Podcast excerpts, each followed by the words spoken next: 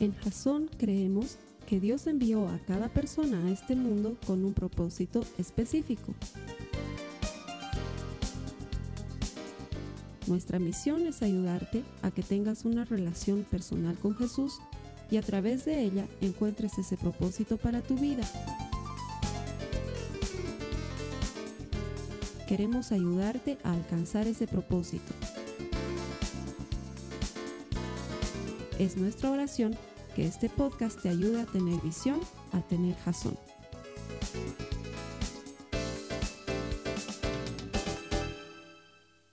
Antes de Navidad, gracias hermanos por, por haber decidido hoy día dedicarle una mañana a la presencia del Señor. Como siempre les digo, es una decisión que tomas cada domingo al venir a la iglesia. Y es una decisión que sin duda tiene recompensas. Cuando el Carlos Alberto me dijo, hermano, te tienes que hacer cargo del último domingo del año. Eh, no, no, eh, ¿cómo puede ser? Eh, pero ha sido un año muy lindo en el que me ha tocado predicar varias veces y eso realmente lo valoro porque es un privilegio y es un honor para mí. Y sobre todo en esta época, es una época en que inevitablemente eh, todo se, se acelera un poquito. Todo, todo, es un poquito más fuerte. Eh, quizás has tenido planes en el trabajo, todo lo que no has podido terminar, pucha, lo quieres terminar antes de que se acabe el año, antes de que te vayas de vacaciones. En las relaciones de familia, seguramente te vas a ver con primos o con tíos, o te vas a ver con gente que llega de viaje, o quizás tú te estás yendo de viaje y tienes que dejar todo listo para poder irte. En el trabajo te vas a ver con los amigos de oficina, y todas las cosas se empiezan, se empiezan a a poner unas sobre otras y sin duda hay mucho estrés. Y es bien difícil mantenerse enfocado en lo que es importante y lo que no es importante. Y eso nos lleva a eh, muchas veces problemas, riñas, explosiones, eh, caras largas. Y la verdad es que durante todas estas semanas nos hemos estado preparando para esta época. Quizás tienes una familia grande son 20, son 30 primos y han decidido pasar todos juntos la Navidad y tú estás correteando desde hace 30 días para comprar regalos. Para mí comprar un regalo ya es tortura, hermanos. Odio, pero odio ir a comprar regalos. En esta época ir a comprar regalos para todos, es decir, que le regalo al primito y al tío y a la mamá y a tu hijo y que no sabes, le va a gustar, no le va a gustar, pero es muy poco, pero el año pasado él me ha regalado esto, yo no le puedo regalar un poco. Va... Pero Osvaldo hace dos, tres semanas nos enseñaba que nos tenemos que deshacer de lo material, tenemos que viajar más ligeros, tenemos que dejar de preocuparnos de tener una maleta pesada para poder enfocarnos en lo importante, en lo espiritual, en Dios. Y que los regalos no eran importantes. Pero quizás los regalos no es importante para ti. Para ti lo importante es tu tradicional picana navideña que haces cada año y que este año no te puede salir mal. Porque el año pasado tu esposo se olvidó comprar el ají verde y fue un caos. Y no, no había ese día ají verde para comprar y te has peleado con tu esposo y se arruinó la noche. O quizás para ti el problema no es cocinar, es qué te vas a poner, con qué te vas a vestir, que tu mesa esté perfecta, que tu casa esté decorada, que esté todo hermoso. Que nadie llegue a desordenar nada justo antes de la cena, porque la mesa tiene que estar perfecta. Y la segunda semana de la serie, Carlos Alberto, nos contaba que no es bueno distraerse, que todas esas cosas están ahí para distraernos de lo importante de esta época, que eso no es lo importante. Los regalos no son lo importante.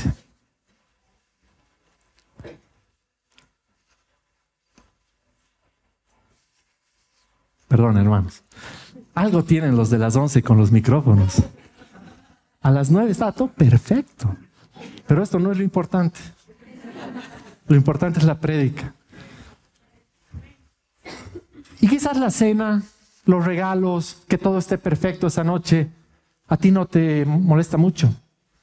Quizás tu problema es que sabes que esa noche te vas a ver con un amigo o un primo o un tío o un hermano con el que estás muy peleado, con el que no te puedes ver y sabes que esa noche va a haber pelea.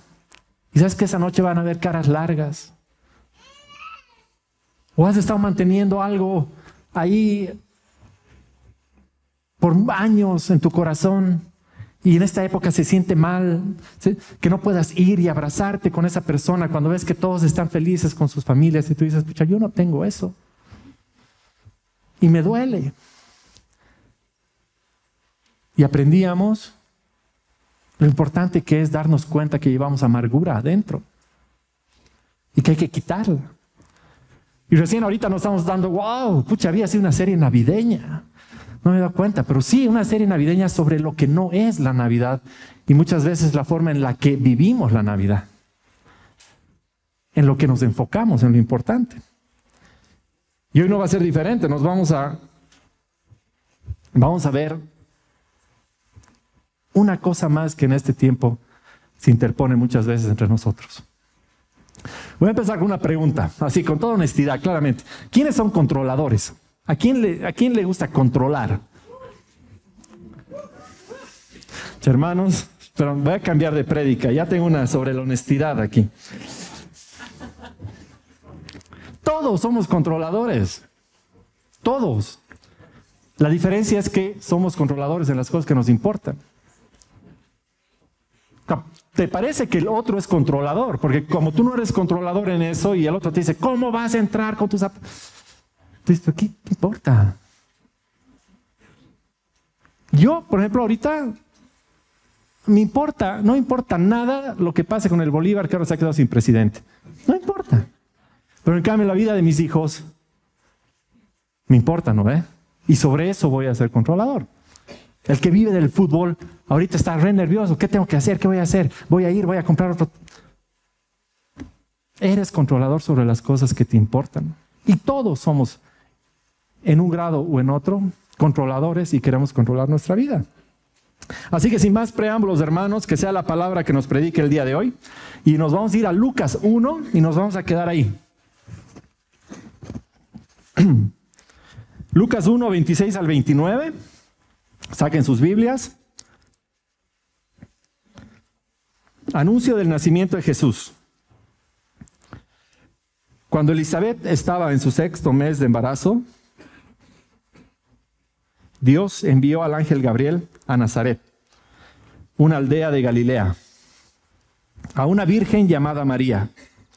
Ella estaba comprometida para casarse con un hombre llamado José, descendiente del rey David. Gabriel se le apareció y dijo, saludos mujer favorecida, el Señor está contigo. Confusa y perturbada, María trató de pensar lo que el ángel quería decir. Confusa y perturbada. Todos conocemos el contexto de esta historia.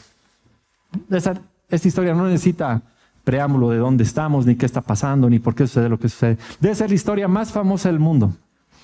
Todos conocemos lo que está pasando aquí. Y María está confusa y perturbada, porque esto es muy parecido a lo que sucede cuando nos cambian los planes de la noche a la mañana, o cuando de pronto pasa algo que no veías venir y las cosas te sacuden de forma violenta y lo que tú creías que era un plan armado deja de ser un plan y tienes que reaccionar frente a eso y frente a la vida. Has estado en control de tu trabajo o en control de tu matrimonio, o más bien has creído estar en control de tu trabajo ¿Has creído estar en control de tus finanzas? ¿Has creído estar en control de tu familia y de tus relaciones? Y de pronto, ¡zas! ¡Boom! En el momento menos pensado te despiden, tu matrimonio se empieza a caer a pedazos, estás en una crisis y tus hijos ya no te hablan. Dices, ¿qué ha pasado? ¿Por qué la vida me ha tratado de forma tan violenta y estás confundido? Y eso te genera dolor y estás perturbado. Y dices, ¿qué ha pasado? Este año ha sido un año difícil para, mi familia, para la familia grande de, de mi mamá, porque a principios de año falleció mi tía, a los pocos meses falleció su esposo y dos meses después falleció una tía más. Entonces el día que eh, falleció esta, esta tía, eh, la, la, tercera, llego a su casa y la abrazo y lo único que podía decir mi mamá era, ¿qué nos está pasando? ¿Qué pasa? No entiendo. ¿Qué está pasando? Y era lo único que repetía, porque no podía entender por qué las cosas estaban sucediendo como estaban sucediendo. Y esa es la forma en la que reaccionamos cuando realmente la vida nos demuestra que no estamos en control de nada. Estás confundido y estás perturbado. Y el tema ahí de fondo es cómo reaccionas a esos momentos. Siguiendo en Lucas, el ángel continúa y dice, no tengas miedo, María, le dijo el ángel, porque has fallado, porque has hallado el favor de Dios. Concebirás y darás a luz un hijo y le pondrás por nombre Jesús. Él será muy grande y lo llamarán Hijo del Altísimo. El Señor Dios le dará el trono de su antepasado David y reinará sobre Israel para siempre. Su reino no tendrá fin. Y María responde, pero ¿cómo podrá suceder esto?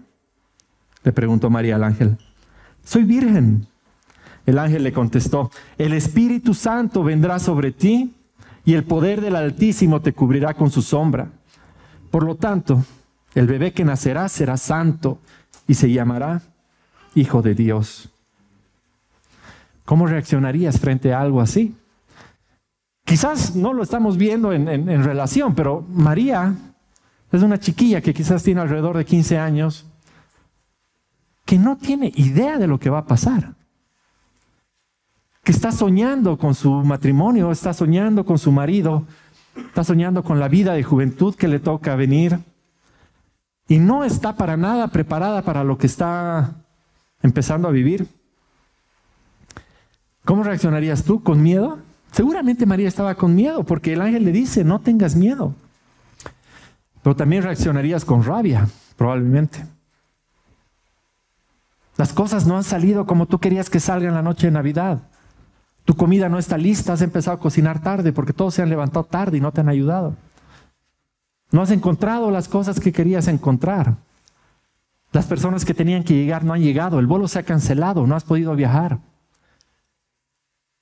Tienes rabia, reniegas, tratas mal, con torpeza. O te ha ido mal en tu trabajo, el trabajo que hiciste salió mal. Y no has recibido las felicitaciones que querías recibir. Y estás con vergüenza y te encierras y te metes en un hueco porque no quieres que nadie te vea. ¿Cómo reaccionamos cuando la vida cambia para mostrarnos que no estamos en control? María responde en el versículo 38. Soy la sierva del Señor. Que se cumpla todo lo que has dicho acerca de mí. No hay quejas, no hay rabietas, no hay reclamos, no hay un por qué a mí, por qué ahora. ¿Por qué no a alguien más? ¿Por qué me está pasando esto? Hágase según tu voluntad, Señor. Y la verdad es que nosotros generalmente no reaccionamos así cuando las cosas cambian de golpe cuando el plan no ocurre de acuerdo a nuestro plan. Cuando las personas no hacen lo que queremos que hagan de acuerdo a la forma que nos gusta que lo hagan. Cuando no le dan la importancia necesaria a lo que nos importa a nosotros. No leo mentes, pero seguramente estás pensando que esta serie es perfecta para tu esposa malas noticias porque tu esposa está pensando lo mismo de ti. Y tu hijo está pensando lo mismo de ti.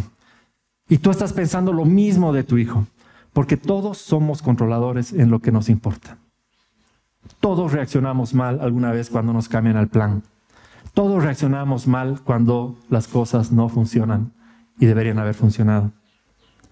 Y quizás tú digas, ¿sabes qué? Es que yo no soy controlador. No es que soy controlador. Lo que pasa es que yo soy súper, súper organizado. A mí me gusta tener una lista. A mí me gusta que las cosas de la lista se hagan. A mí me gusta que todos tengan su lista. Y a mí me gusta que nadie se olvide. Controlador. Está bien ser organizado, pero si te frustras, reniegas y empiezas a tratar mal a la gente cuando no hacen su lista, es que tienes un problema yo no soy controlador, pero me encanta que mis hijos estén bien vestidos y se comporten como ángeles cuando vamos a la casa de alguien más. Quiero que sean como marionetitas, que se mueven cuando yo digo que se muevan. Controlador. Mira, yo no soy controlador, pero estoy cuidando el corazón de mi familia. A mí me gusta saber con quién está saliendo mi esposo, con quién está saliendo mi esposa, con quién están saliendo mis hijos, porque no quiero que se metan con amistades incorrectas. Así que me tienes prohibido salir con estas cinco personas y estas cinco personas. Así que, controlador. Pasa. Somos controladores. O tú eres exigente. Entonces, yo no soy controlador. Soy exigente, soy la élite. A mí me gusta que las cosas se hagan bien o que no se hagan. A mí me gusta que la gente coma bien en la mesa y se comporte, no que anda comiendo como cochinos. A mí me gusta que la gente maneje bien. ¿Has visto cómo manejan en la calle? Todos manejan mal. Controlador. Quieres que todos se comporten a tu manera. Quieres que la gente viva a tu manera. Todos tenemos un poquito de controladores. Y últimamente lo que nos gusta es controlar lo que la gente piensa de nosotros. Instagram, foto Navidad, para que todos vean la familia hermosa que tenemos. Yo voy a controlar lo que piensa de mí la gente, así que voy a tener tres horas y 57 fotos para que tengamos la foto perfecta de familia de Navidad ¿Te has peleado con tus hijos? ¿Has hecho que cancelen su plan de salida? Y cuando luego de las 57 fotos tienes esa foto perfecta de Navidad que casi te cuesta el divorcio, ¿estás feliz? Porque has controlado lo que la gente piensa de ti. Estás controlando, quieres controlarlo todo. Lo curioso y lo contradictorio de esto es que repetimos todo el día la frase Dios está en control. Pero lo hemos vuelto un sticker para pegarlo atrás en el auto y nos hemos sentado al volante. Y tú vas a la izquierda, vas a la derecha, pero Dios está en control. Y el momento en que quieres girar y el auto no gira, caos, temor, rabia. ¿Cómo, ¿Cómo que el auto no gira donde yo quiero que vayas?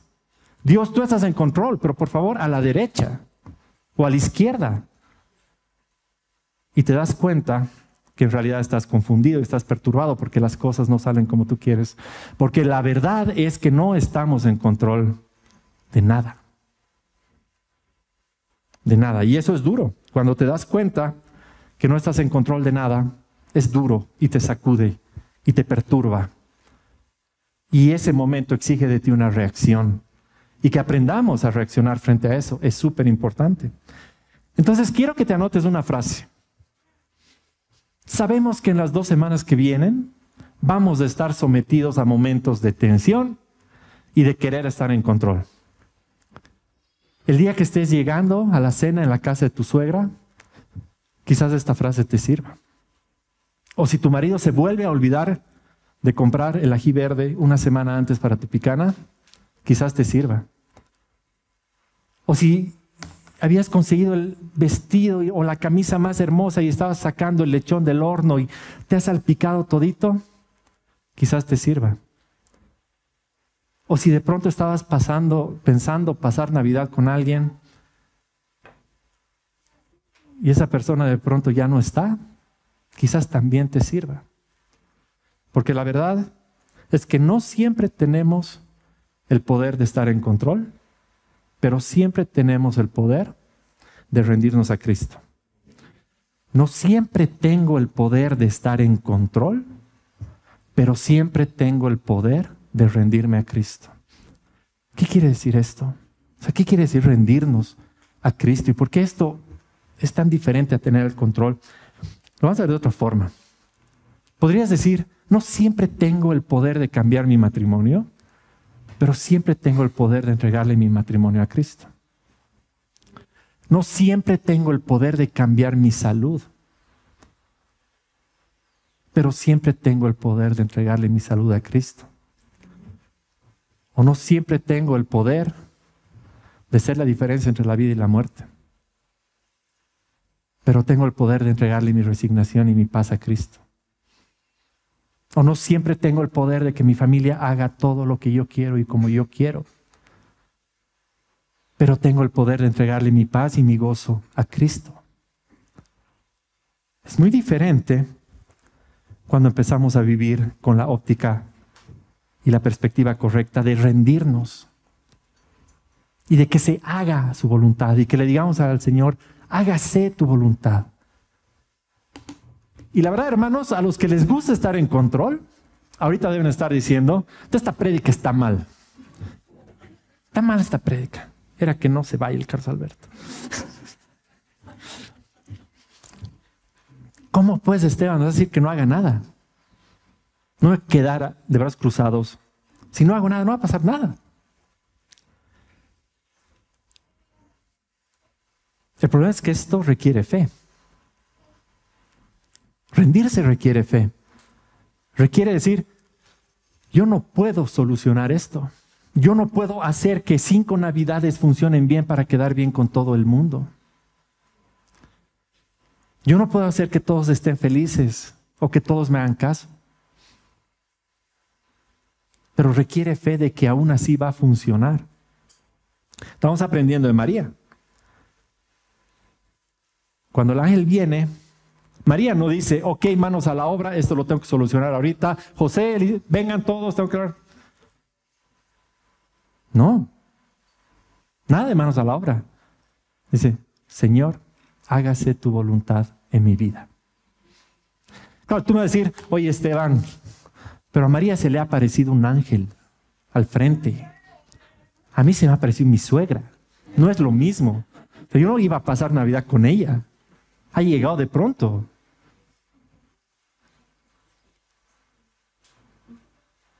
María no tenía idea de lo grande que iba a ser todo lo que iba a pasar. Era una chiquilla.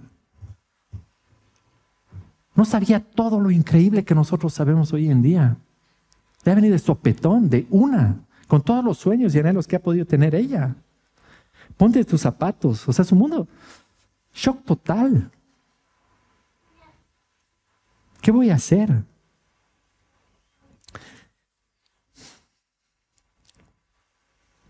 ¿Y saben por qué parece raro? ¿Saben por qué parece que la prédica está mal? ¿Cómo decir que no haga nada? Porque lo que el mundo nos vende 24 horas al día es, hazte cargo. No seas flojo. Haz algo. Al toro por los cuernos. Esforzate más. Trabaja más. Anda y sé. ¿Qué vas a hacer ahora? ¿Te ha salido esto mal? Ya, ahora, ¿qué vas a hacer? Tu futuro está en tus manos. Slogan de banco parece. No pay, no gain cuando vas al gimnasio. ¿no? Si no haces, no pasa nada. Y Jesús te dice todo lo contrario. Dice, no te aferres a la vida con todas tus fuerzas. Porque si tú quieres hacerlo todo, si tú te aferras, vas a perder tu vida. En Mateo 10:39 dice, Jesús dice, si te aferras a tu vida, la perderás. Pero si entregas tu vida por mí, la salvarás. ¿Cómo vamos a pasar estas dos semanas que vienen? ¿Aferrándonos a cambiarlo todo para tener el mundo perfecto que deseamos? ¿O rindiéndonos a la voluntad del Señor? ¿Qué es lo importante? Hemos visto tres semanas que esas otras cosas que son las que nos ajetrean y nos, generan tensión no son las importantes. ¿Y, y qué va a pasar? ¿Y si no pasa nada? ¿Y si no se arregla? María acaba de enterarse que va a dar a luz a un bebé. Y ella sabe que es virgen. Va a tener que ir a hablar con José.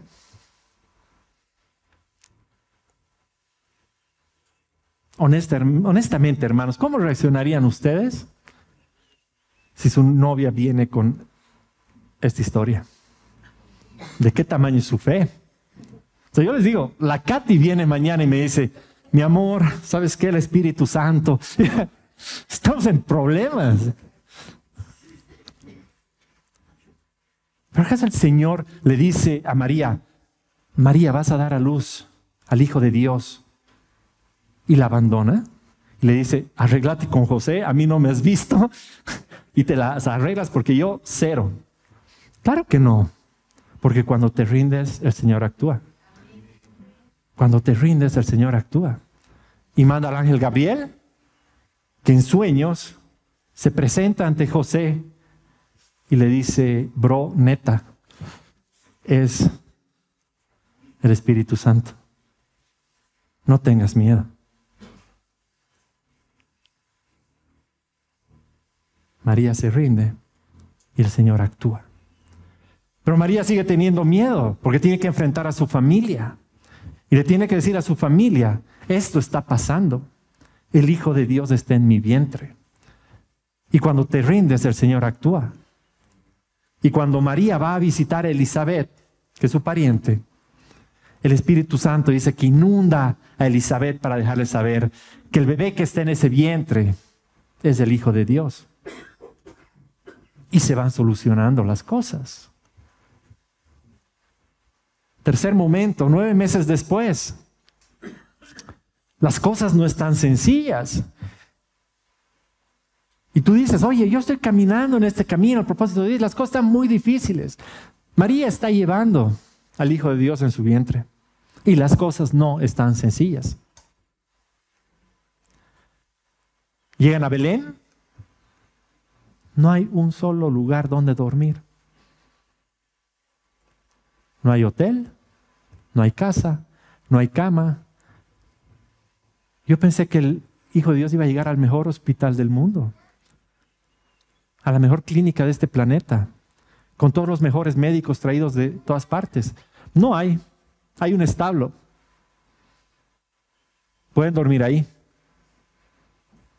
¿Y dónde lo voy a poner al bebé? Hay un comedero. ¿Cuántas veces hemos dudado de las cosas están saliendo tan mal que quizás este no es el plan de Dios? Yo las voy a arreglar, voy a ir a buscar un hotel. Pero no, cuando te rindes, el Señor actúa.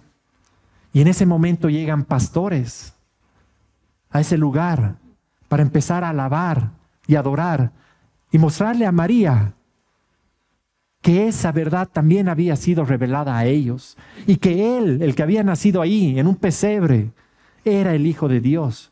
Y nos dice la palabra que María va atesorando esos momentos en su corazón en el que se le estaba confirmando todo lo que estaba sucediendo para que no quede duda de que cuando te rindes al Señor, el Señor actúa. Y de pronto las cosas siguen un poquito raras. Quinto momento. Herodes se entera que ha nacido el bebé. Dice, no puedo dejar que este rey crezca. Y dice que los va a matar a todos. Tú dices, mi hijo acaba de nacer. Es el hijo de Dios. Tengo que escapar. Y te imaginas ¿De qué subsistes si estás escapando? ¿Cómo vives mientras estás escapando? ¿Qué comes? ¿Cómo haces? Pero cuando te rindes el Señor actúa. Y llegan unos sabios de Oriente con regalos de oro, incienso y mirra, que seguramente vienen muy bien al momento. Y escapan. Y el Señor no ha dejado de actuar en la vida de María. Y esa es la gran diferencia entre rendirse y querer tener el control. Y no te rindes una vez, te rindes cada día de tu vida. Porque muchos momentos y muchas historias después,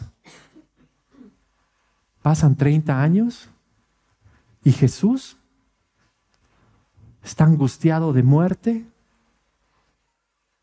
en el suelo, orando, sufriendo con la presión más grande que ha sentido en su vida sobre él, con tanta presión sobre él, con tanta angustia y con tanto dolor, que dice que le brota sangre de la frente. Está en el jardín de Getsemaní y sabe lo que le va a ocurrir. Y se pone a orar y le dice a su padre, Señor, si es posible que esta copa pase de mí, que yo no tenga que vivir por esto, que yo no tenga que pasar por toda esta angustia, que no cambie el plan. Pero si no puedo pasar por lo que tengo que pasar, que no pase. Pero, y esta parte es hermosa, porque en griego, en la palabra, en ese momento Jesús usa la misma palabra que usó María.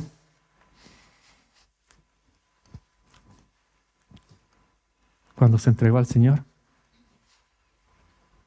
Dice genoito, que quiere decir hágase. Y le dice al Señor, que se haga tu voluntad y no la mía.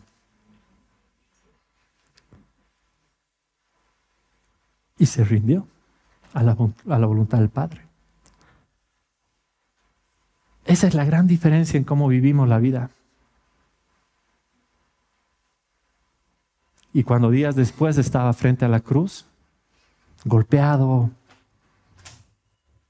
escupido, insultado, con su madre al frente, me imagino en el dolor que debía estar sintiendo, Jesús hubiera podido traer una legión de ángeles y borrar a todos del planeta de una buena vez.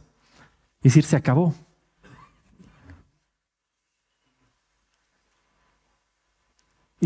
me imagino el dolor de María al verlo y decir, todos esos momentos que había atesorado en mi corazón son para saber que aún así Dios está en control. Y en ese momento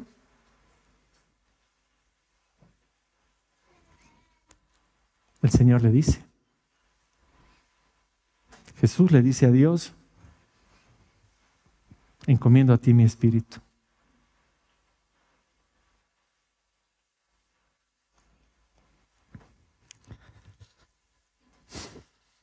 Y se rinde. La rendición final, la rendición eterna, la rendición perfecta por ti y por mí, para que tú y yo tengamos vida.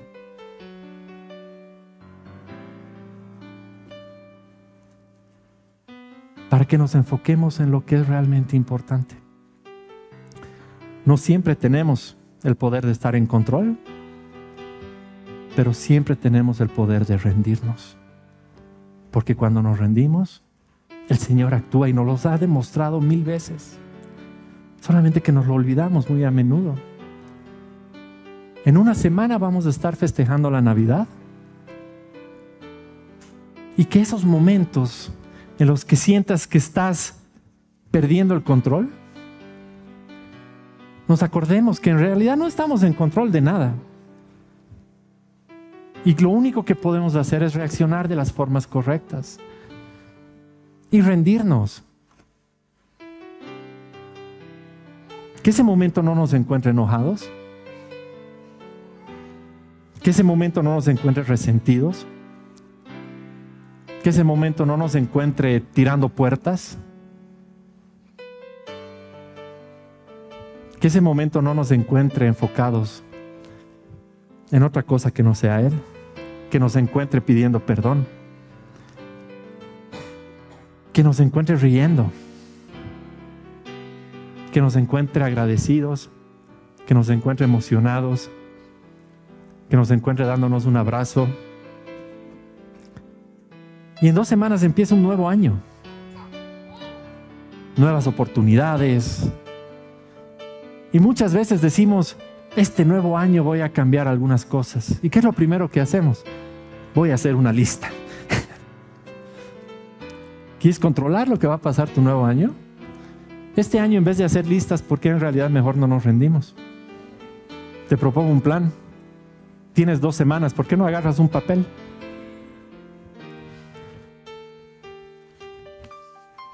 un papel chiquitito, como este. Y en vez de escribir las 12 cosas que quieres cambiar y que sabemos que no vas a cumplir, pones aquello que quieres dejar en manos del Señor. Aquello que has estado intentando cambiar por tus fuerzas durante años, de años, de años en la relación con un colega, con tu jefe, con tu esposo, con alguien más, con tu mamá con tu suegra,